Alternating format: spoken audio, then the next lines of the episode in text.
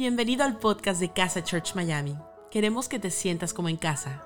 No importa desde qué lugar del mundo nos estés escuchando, sabemos que este mensaje va a transformar tu vida. Ponte cómodo y disfruta de la siguiente reflexión. Bienvenido y bienvenida a casa.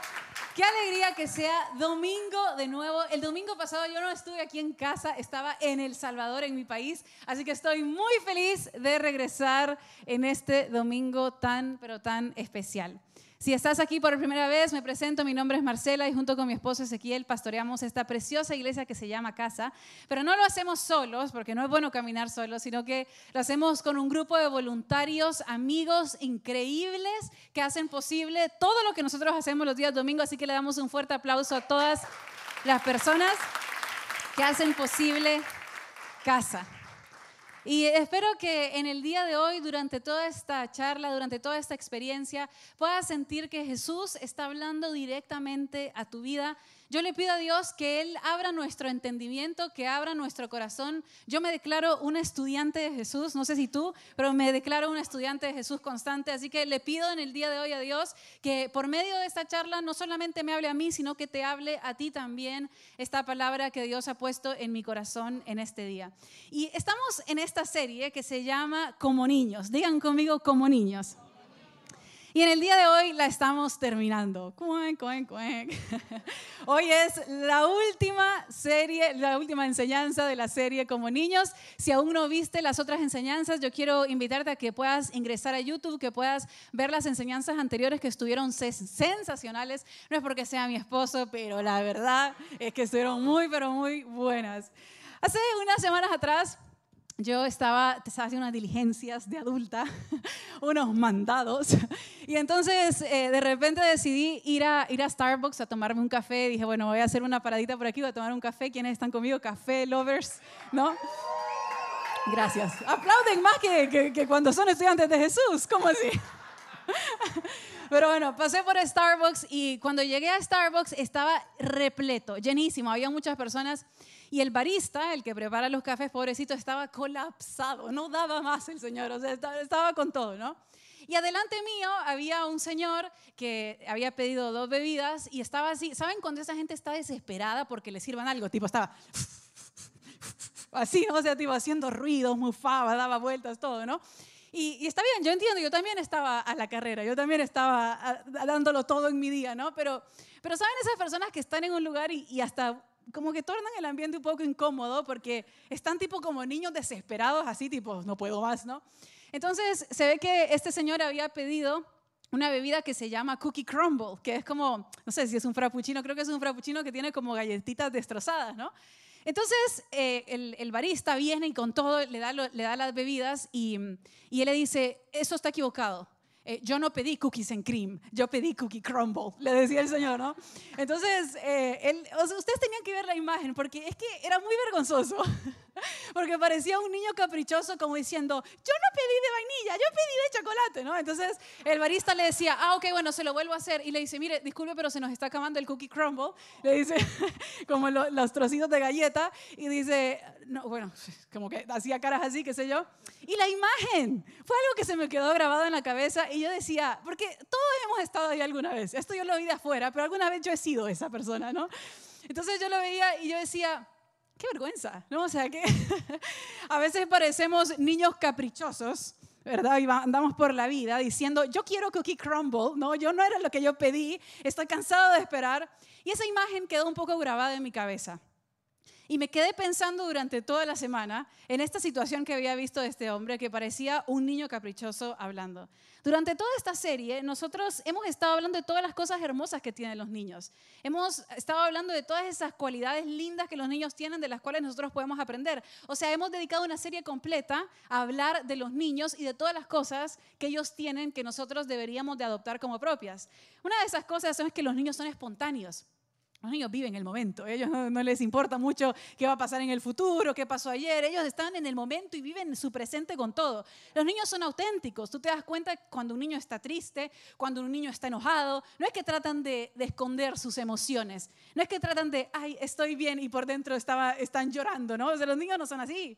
Además, los niños no piensan mucho en las apariencias. No sé cuándo fue la última vez que escuchaste que una niña dijera, ay, mi vestido está arrugado, no voy a ir al parque, ¿no? O sea, los niños no, no piensan en sus apariencias, no les interesa cómo se ven, ellos van y se, y se revuelven en el, en el lodo, ¿no? Y los padres ahí tratando de cuidarlos. Y los niños son divertidos, tienen la risa fácil, ¿no? Y, y se divierten fácilmente, con cualquier juguete ellos se divierten. Y durante toda esta serie yo, y quizás tú también, le he estado pidiendo a Dios, yo quiero ser más como una niña. Quiero tener la perspectiva que tienen los niños ante la vida, que es mucho más simple, mucho más divertida, mucho más espontánea. Y esa ha sido mi oración constante. Ahora, los niños, es cierto que al ser más espontáneos, por momentos también son un poco más crudos si saben lo que les estoy hablando. Los niños por momentos sin filtro van y te dicen lo que te tienen que decir. Tipo, ¿estás embarazada? No, son libritos de más. ¿No? Los niños no, no, no, piensan mucho en lo que ellos están diciendo. Mí me causa mucha gracia porque mi esposo siempre cuenta que cuando él era chiquito le decían que él era un estómago resfriado, porque decía todo lo que se le venía a la mente. Y hay cosas que nunca cambian. Pero él cuenta una historia particularmente que dice que, él estaba bien chiquito y que sus papás lo llevaron a la casa de unos amigos. Y que cuando llegaron a la casa de los amigos, eh, se ve que las personas eran súper humildes y estaban eh, remodelando su casa. Entonces dice que cuando Ezequiel llegó, eh, el, el, señor dueño de la casa dice, sí, estamos remodelando esto y esto lo hemos hecho nosotros mismos. Entonces Ezequiel lo mira y le dice, se nota. ¿Por qué? O sea, ¿por qué? Pero los niños son así, los niños son crueles. Se nota, le dice, pueden creer, pobre señor, le partió el corazón. Pero es así, los niños por momentos son, son crueles, ¿no? Entonces, bueno, con todos estos pensamientos que tenía en mi cabeza, Starbucks, ¿no? Los niños son crueles a veces, dicen lo que piensan. Es, durante el mes de octubre, mientras estábamos en esta serie, yo estuve leyendo el libro de Corintios y llegué a este versículo que te quiero leer, primera de Corintios 13 y el versículo 11. Seguramente lo has escuchado porque este es un, capítulo bien conocido, pero vamos a leer solamente el 11 por ahora. Dice, cuando yo era niño, hablaba como niño, pensaba como niño, razonaba como niño. Cuando llegué a ser adulto, dejé atrás las cosas de niño. Lala y yo tenemos a una amiga en común que tiene un hijo chiquitito. Y cada vez que al niño se le prende la lamparita, como que se da cuenta de algo, él dice, wait a minute, ¿no? Como espera un segundo, ¿no? Y, cuando yo leía este versículo, que veníamos con todo este entusiasmo de decir, quiero ser como niño, yo dije un momento, wait a minute, ¿qué es lo que me estás tratando de decirme? ¿Qué es lo que tengo que decir yo, Dios? Y no quiero ser el Grinch de la serie, o sea, no quiero ser la antiserie. Vine al final de la serie a contarte que no tienes que ser como niño. No quiero ser la, la antiserie, pero definitivamente hay cosas que cuando éramos pequeños nos permitíamos hacer, cuando éramos niños se nos permitían hacer, pero que a medida que uno va creciendo, la idea es que nosotros vayamos abandonando esas actitudes que no están buenas, esas cosas que no suman, esas cosas que al final terminan dañando a otras personas y les termina haciendo mal. Ahora, quiero que leamos el contexto de este versículo que yo te leí. Este es Primera de Corintios 13, 11, pero yo voy a leer varios versículos que están en ese capítulo que me parece que tiene tanta riqueza y tanta información que me encantaría que nos empapáramos de todo esto en este domingo. ¿Están conmigo? Vamos. Ok.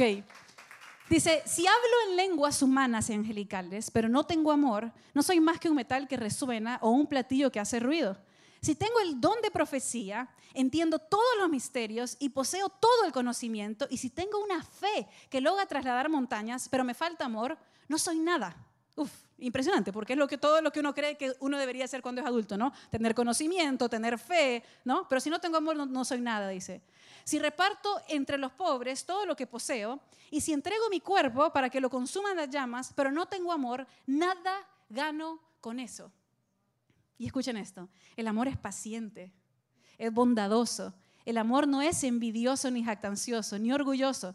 No se comporta con rudeza, no es egoísta, no se enoja fácilmente, uf, eso es para mí, no guarda rencor, el amor no se deleita en la maldad, sino que se regocija con la verdad, todo lo disculpa, todo lo cree, todo lo espera, todo lo soporta. El amor jamás se extingue. Mientras que el don de profecía cesará, el de lengua será silenciado y el del conocimiento desaparecerá, porque conocemos y profetizamos de manera imperfecta, pero cuando llegue lo perfecto, lo imperfecto desaparecerá. Y aquí viene este versículo. Cuando yo era niño, hablaba como niño, pensaba como niño, razonaba como niño.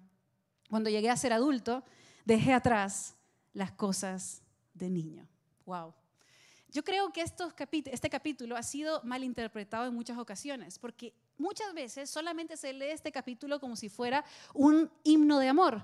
Pero en realidad Pablo lo que le estaba hablando a los corintios es que ellos estaban abusando de los dones y de las habilidades que ellos tenían. Era un discurso muy serio.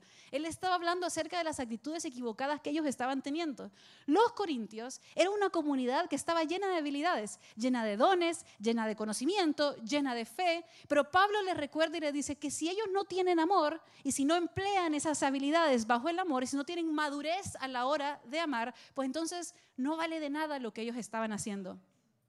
Y no sé si estás de acuerdo conmigo, pero muchas veces en los lugares en donde abundan estas cosas, donde abunda el conocimiento, donde abundan los dones, donde abundan las habilidades, muchas veces también abundan las discusiones, a ver quién sabe más, ¿no? No necesito saber más de ti. También abunda el egoísmo, la envidia, las comparaciones, el sentido de derecho, el pensar que no necesito de otras personas, el rencor, el enojo. Abunda el enfoque sobre uno mismo. Y es interesante porque Pablo clasifica todas estas actitudes como actitudes infantiles, como actitudes que se les permite a los niños, pero una vez que eres adulto, ya no.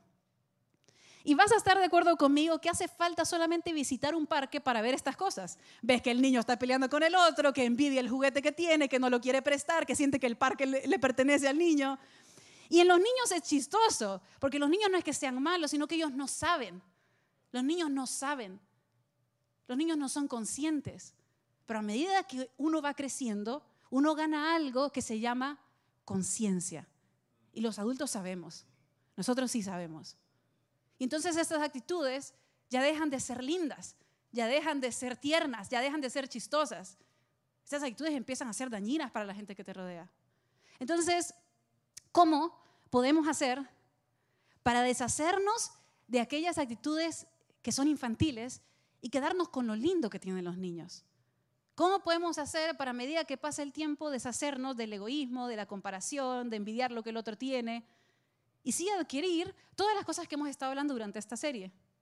Y el título de la enseñanza del día de hoy es Como niños, pero no infantiles. Como niños, pero no infantiles. Y quiero primero hablarte acerca de este pensamiento de cómo podemos hacer para quedarnos con lo mejor de los dos mundos. Me siento Hannah Montana en el día de hoy, pero nos vamos a quedar con lo mejor de los dos mundos. Y el otro día yo leía un artículo muy interesante que hablaba de dos habilidades que los niños no tienen. Dos habilidades que ellos no tienen. Los niños no tienen la habilidad de pensar mucho en el futuro. Los niños no están pensando cómo va a ser mi papá al finalizar este mes para pagar la renta.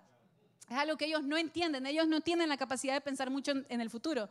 Mi sobrinito, que ahora tiene 11 años, cuando él era chiquito tenía como 5, nos fuimos a Argentina con mi esposo y, y, él nos llamó a Argentina y nos dice, ¿cuándo regresan? Y nosotros le dijimos, ando, porque le decimos ando, se llama Alessandro, ando, regresamos en una semana. ¿En una semana? ¿Qué es una semana? ¿Cómo explicarle lo que es una Son siete días. ¿Qué son siete días? No, o dificilísimo.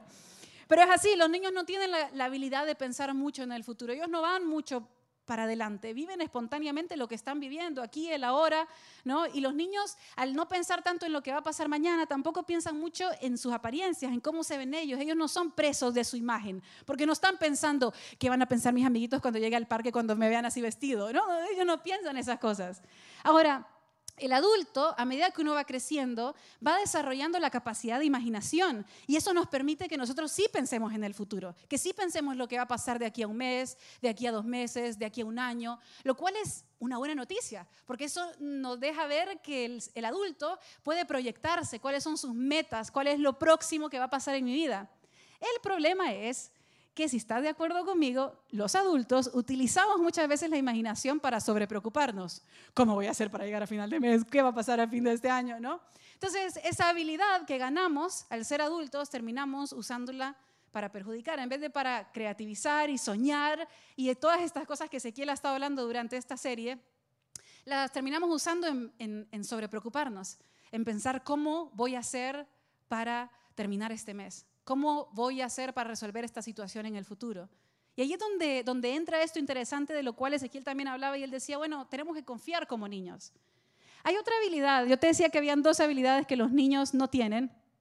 Y la otra habilidad es que los niños no tienen la habilidad de empatizar con otras personas, porque esa parte de su cerebro, esto no es algo que yo me estoy inventando, es que esa parte de su cerebro frontal no ha sido desarrollada. Entonces los niños son más egocéntricos, ellos piensan en ellos mismos, pero se supone que nosotros los adultos sí tenemos esa habilidad. Se desarrolla esa parte de nuestro cerebro y nosotros sí tenemos la habilidad de pensar en lo que la otra persona está sintiendo.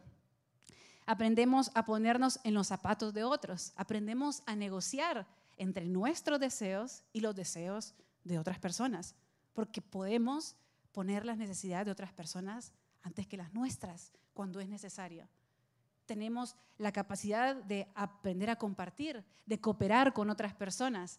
Básicamente aprendemos que no somos los únicos en este universo. Espero. Y quizás, y quizás ustedes están mirando a la persona que tienen al lado y dicen, ¿qué pasó contigo? No, no, no, no, no. Pero recuerden que la idea de esto es que nosotros nos investiguemos a nosotros mismos.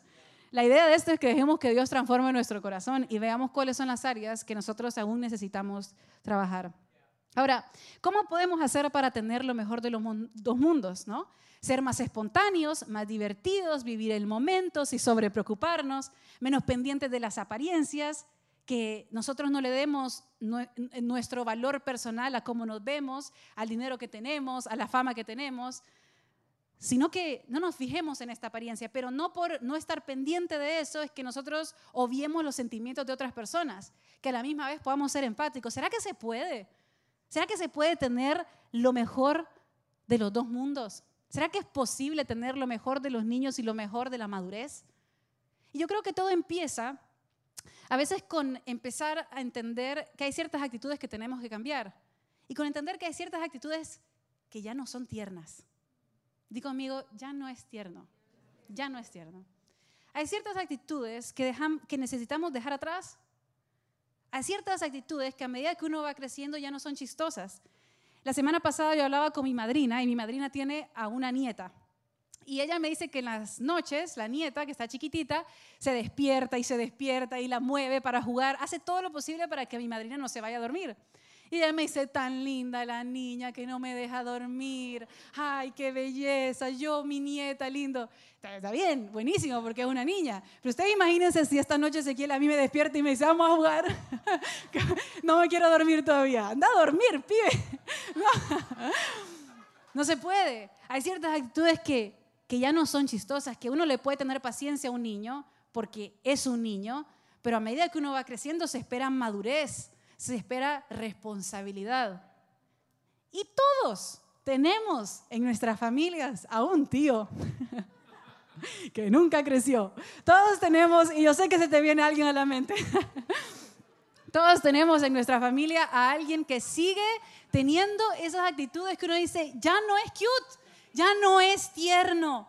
Y ustedes saben que hay un nombre para esto. No, no es un diagnóstico, pero sí hay un nombre para esto. Y es el, es el síndrome del principito, de los pequeños príncipes, o también conocido como el síndrome de Peter Pan, que es aquella persona que quedaron atrapados en el tiempo, que son adultos que nunca salieron de ahí, que, son, que socialmente son inmaduros, que son egoístas, que son narcisistas, que son irresponsables, ¿no? Es decir, todos tenemos a alguien.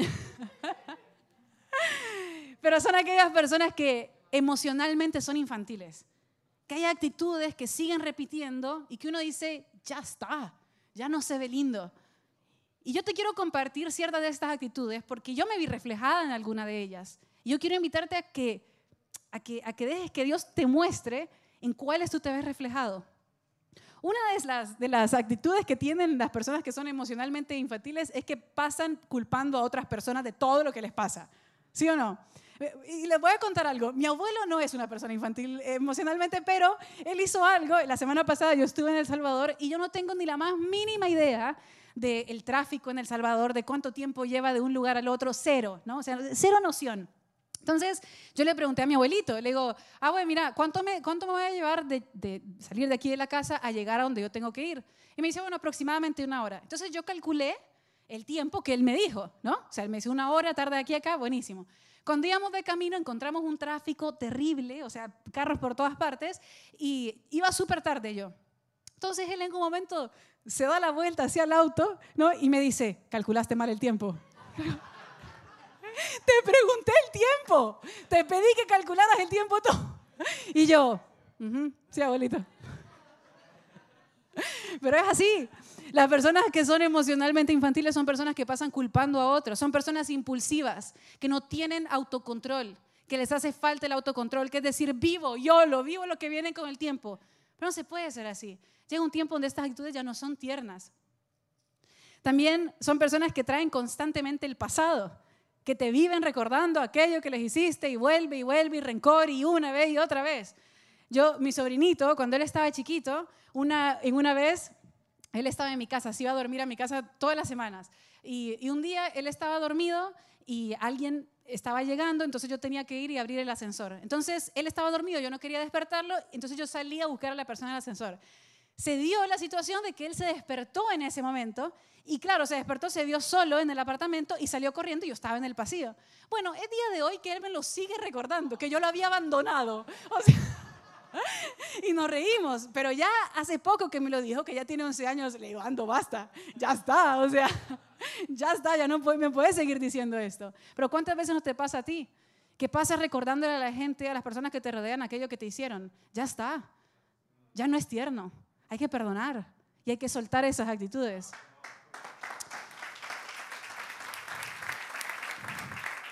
Y la última que te quiero regalar que estas personas que son emocionalmente infantiles son personas que buscan ser el centro de atención todo el tiempo. Mi mamá siempre me cuenta que cuando yo era chiquita yo llegaba a los lugares y cuando había muchas personas me ponía a bailar la lambada, ¿no? Entonces era cute y era chistoso cuando yo tenía cinco años, pero ¿qué pasaría si en este momento yo trato de empezarles a bailar la lambada? Es como decir, ya está, Marce, ya no es tierno. Entonces creo que hay ciertas cosas en nuestra vida a las que nosotros le tenemos que empezar a decir, ya no es tierno. Ya no es tierno culpar a otros, ya no es tierno ser impulsivo, ya no es tierno traer cosas del pasado constantemente y ya no es tierno tratar de ser el centro del mundo y el centro de atención todo el tiempo. Esto no me lo estoy inventando yo, porque Pablo, hay algo que él dice en el versículo que me parece sensacional, que él dice, Pablo dice, yo antes hablaba como niño, yo pensaba como niño, yo razonaba como un niño, pero ahora ya no lo soy. ¿Saben esas personas que dicen, no, es que yo hablo y yo digo lo que yo pienso? Bueno, empezar a poner un filtro porque no puedes andar por la vida lastimando a la gente que te rodea. Uno tiene que pensar en lo que uno dice. Él dice, yo antes pensaba como niño, pero ahora ya no. Yo te quiero invitar a que a partir del día de hoy en nuestro pensamiento no sea un pensamiento egoísta, que pienses en las personas que te rodean. Como niños, sí, pero no somos infantiles. Y Pablo dice, por último, yo razonaba como un niño, pero ahora ya no, ahora sé entender y soy consciente de la gente que me rodea. Hay un momento en donde él dice, si vas a hablar en lenguas, más vale que hables en palabras que todo el mundo entienda si no hay un intérprete que vaya a, eh, traducir las palabras que tú estás diciendo. Tienes que pensar en la gente que te rodea, no son caprichos. Ya no es tierno, ya no es tierno. ¿Cómo podemos hacer para quedarnos con lo mejor de los dos mundos? Primero, aprendiendo a decir, ya no es tierno y sabes que mientras yo estaba preparando la enseñanza, yo decía, muchas actitudes de las que yo estoy nombrando, que son adultos que actúan como niños, tienen que ver con a veces quizás falta de disciplina que recibimos de pequeños, quizás alguna necesidad que no fue suplida cuando éramos pequeños. Y me causaba mucha gracia porque el otro día yo veía eh, en, Instagram una plaquita que, decía que los psicólogos están constantemente excusando las actitudes de las otras personas. Pero no, no estoy excusando las actitudes, sino que eh, eh, a veces uno necesita analizarlas para saber de dónde vienen. Y quizás tú te veas identificado con muchas de estas actitudes y fue por alguna necesidad que tú tuviste cuando eras pequeño.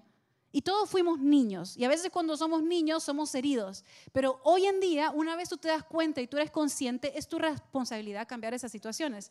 Ahora que te das cuenta, entonces pídele a Dios que te dé la fuerza de voluntad, pídele a Dios que te dé la sabiduría, pídele a Dios que te dé el amor para la gente que te rodea, para empezar a cambiar aquellas situaciones que sabes que tienes que cambiar, aquellas actitudes que son aniñadas, que son infantiles.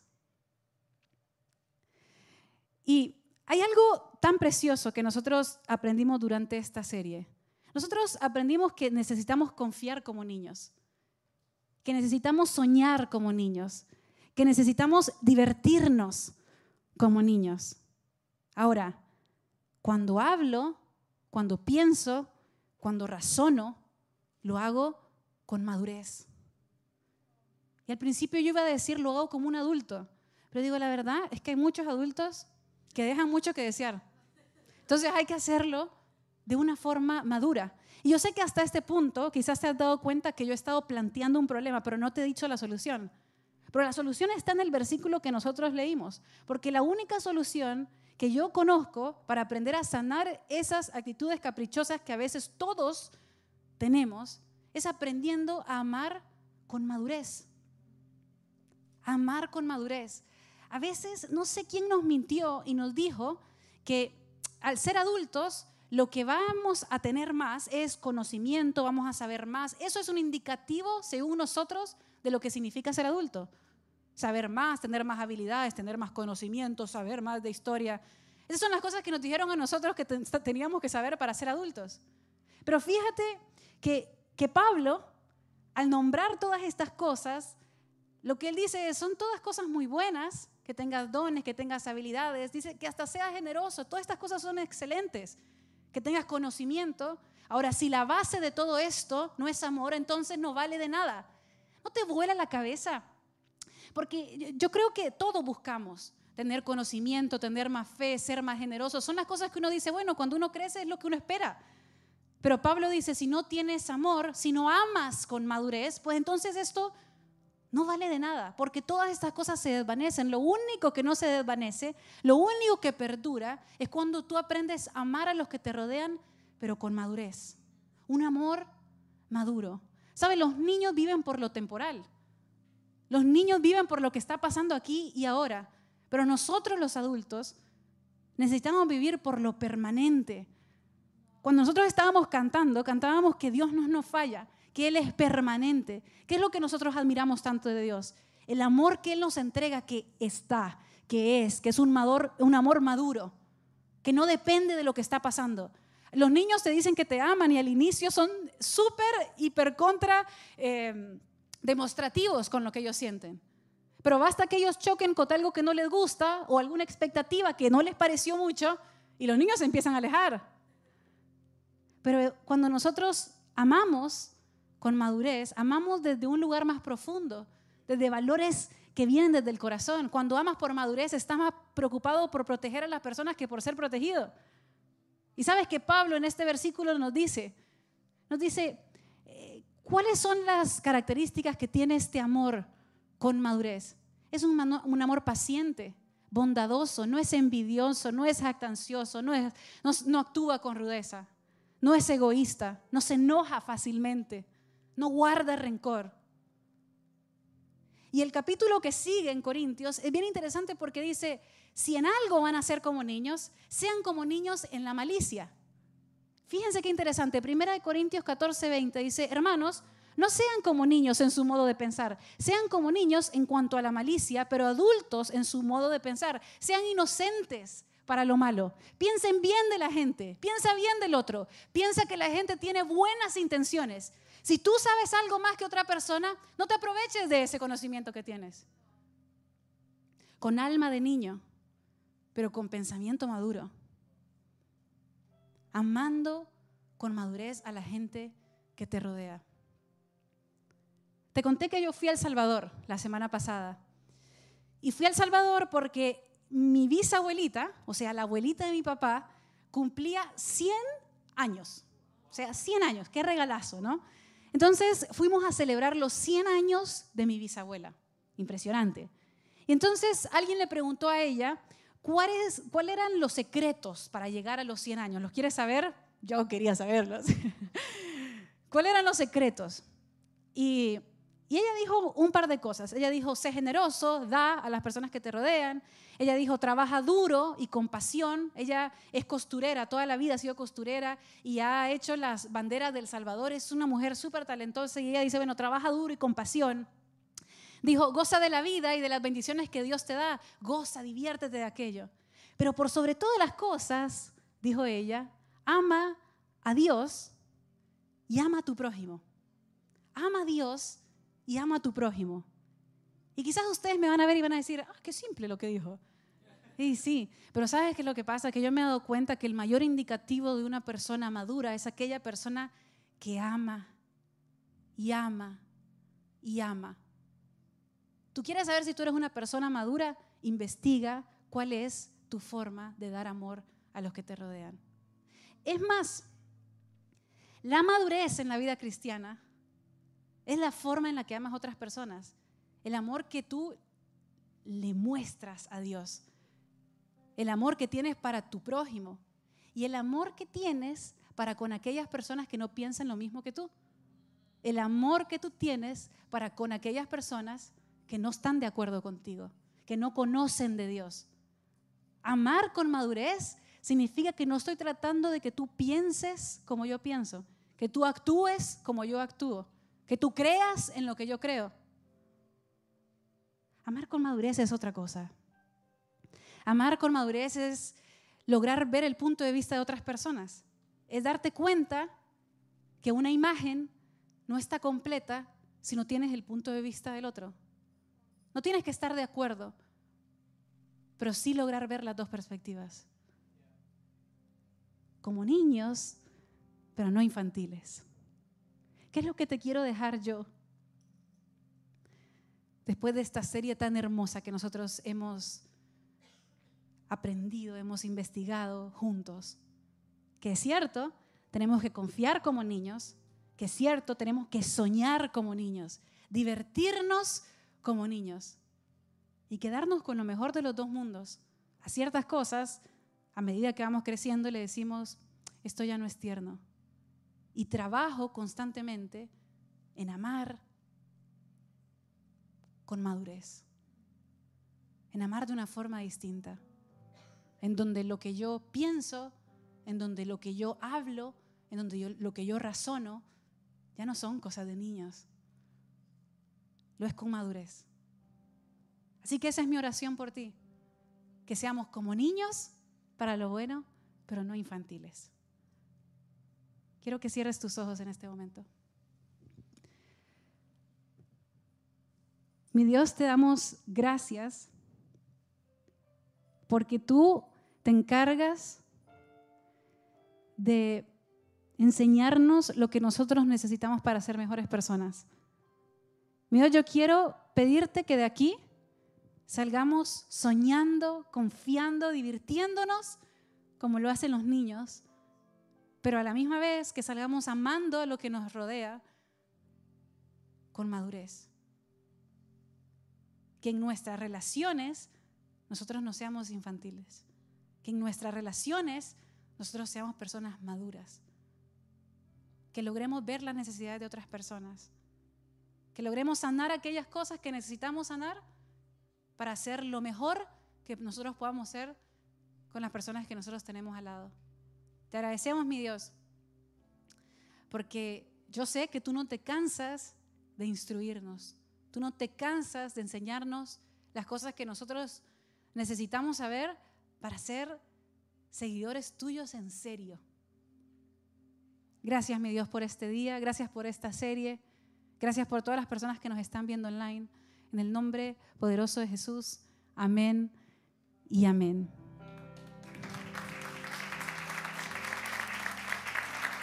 Sabes, quiero contarte que Jesús tiene ese tipo de amor para ti, un amor incondicional, un amor que está presente, que es constante, que es permanente. Y lo único que tienes que hacer es decirle, Jesús, te necesito y te acepto como mi Salvador. Y es esa la invitación que yo te quiero hacer.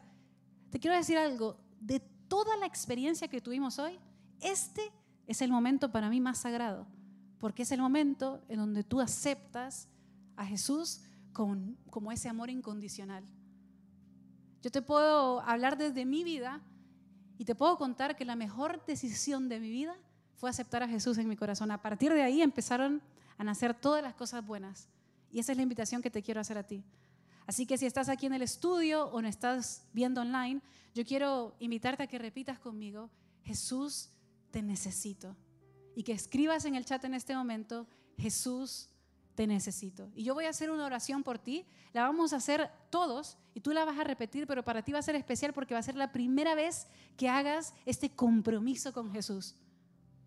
Y aceptas también amarlo con madurez, independientemente de las cosas que pasen alrededor tuyo. Así que vamos a cerrar todos nuestros ojos.